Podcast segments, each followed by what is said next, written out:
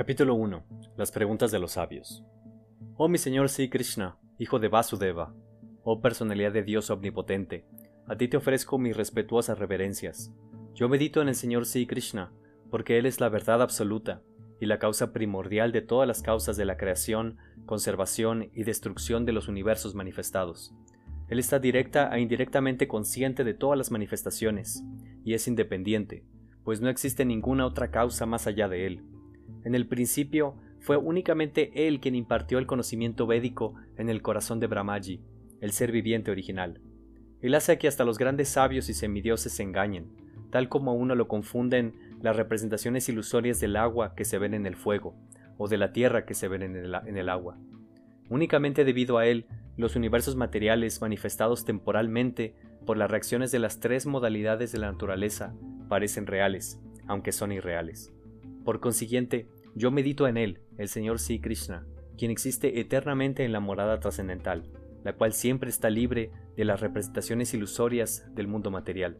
Yo medito en él, pues él es la verdad suprema.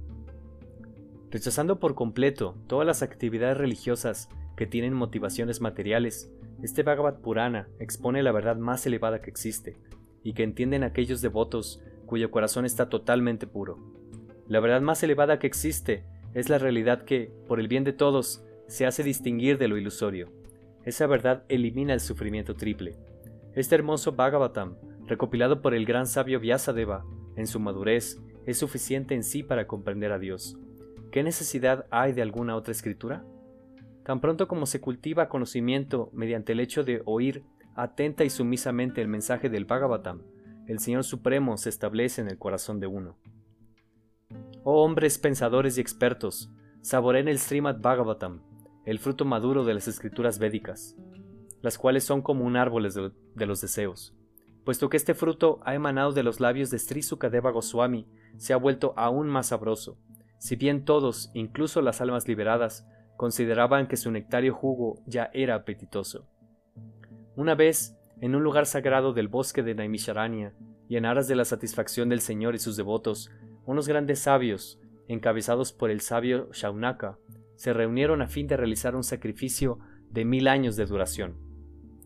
Un día, después de encender el fuego de sacrificio y ofrecerle un asiento de honor a Srila Sutta Goswami y concluir así sus deberes matutinos, los grandes sabios, con mucho respeto, hicieron preguntas acerca de los siguientes temas. Los sabios dijeron, Respetado Sutta Goswami, tú estás completamente libre de todo vicio, y estás bien versado en todas las escrituras famosas por la vida religiosa que presentan, así como también en los Puranas y las historias, pues los has examinado a fondo, bajo la guía apropiada, y también los has explicado.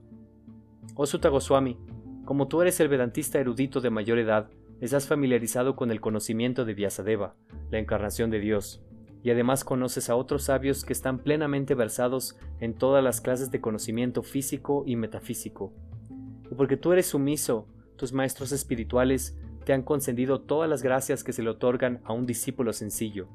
Por lo tanto, tú puedes decirnos todo lo que has aprendido científicamente de ellos. Así que, como has sido bendecido con una larga vida, por favor explícanos de una manera fácilmente comprensible lo que has averiguado que es el absoluto max y máximo bien para la gente en general. Oh sabio, en esta era de Kali, la era de hierro, los hombres no tienen sino una vida corta. Son pendencieros, perezosos, mal dirigidos, desafortunados y sobre todo siempre están perturbados. Existen muchas variedades de escrituras, y en todas ellas hay muchos deberes prescritos, que pueden llegar a aprenderse solo después de muchos años de estudio en sus diferentes divisiones. Por consiguiente, oh sabio, selecciona por favor lo que es la esencia de todas esas escrituras, y explícala por el bien de todos los seres vivientes, de manera que, mediante dicha instrucción, sus corazones puedan ser satisfechos por completo. Todas las bendiciones a ti, oh Sutta Goswami. Tú sabes con qué propósito apareció la personalidad de Dios en el vientre de Devaki, como hijo de Vasudeva. Oh Sutta Goswami, estamos ansiosos por saber de la personalidad de Dios y sus encarnaciones. Por favor, explícanos esas enseñanzas que impartieron los maestros anteriores, acharyas, pues uno se eleva tanto por hablarlas como por oírlas. Los seres vivientes que están atrapados en las complicadas redes del nacimiento y la muerte pueden liberarse de inmediato con cantar aún inconscientemente el santo nombre de Krishna, que es temido por el temor personificado. Oh Suta, esos grandes sabios que se han refugiado por completo en los pies del loto del Señor pueden santificar de inmediato a aquellos que se ponen en contacto con ellos, mientras que las aguas del Ganges pueden santificar únicamente después de un uso prolongado. ¿Acaso hay alguien que, deseando liberarse de los vicios de esta era de riña, no esté dispuesto a oír hablar de las virtuosas glorias del Señor? Sus actos trascendentales son magníficos y placenteros, y los cantan grandes y eruditos sabios, tales como Narada.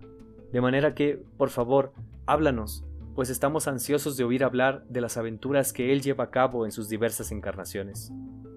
Oh sabio Suta, por favor, nárranos los pasatiempos trascendentales de las múltiples encarnaciones de la Divinidad Suprema. Esos auspiciosos pasatiempos y aventuras del Señor, el Controlador Supremo, los realizan sus poderes internos. Nosotros nunca nos cansamos de oír hablar de los pasatiempos trascendentales de la personalidad de Dios, a quien se le glorifica mediante himnos y oraciones.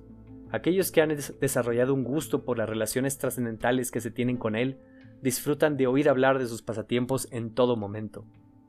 El Señor Sri Krishna, la personalidad de Dios, junto con Balaram, actuó como un ser humano, y disfrazado así, realizó muchos actos sobrehumanos. Sabiendo bien que la era de Kali ya ha comenzado, estamos reunidos aquí, en este sagrado lugar, para oír con todo detalle el mensaje trascendental de Dios, y de esa manera realizar sacrificio. Nosotros creemos haber conocido a su gracia por la voluntad de la providencia, solo para que lo aceptemos como capitán del barco de aquellos que desean atravesar el peligroso océano de Cali, el cual deteriora todas las buenas cualidades de un ser humano. Como si Krishna, la verdad absoluta, el amo de todos los poderes místicos, ha partido hacia su propia morada, por favor, dinos a quién han acudido ahora los principios religiosos en busca de refugio.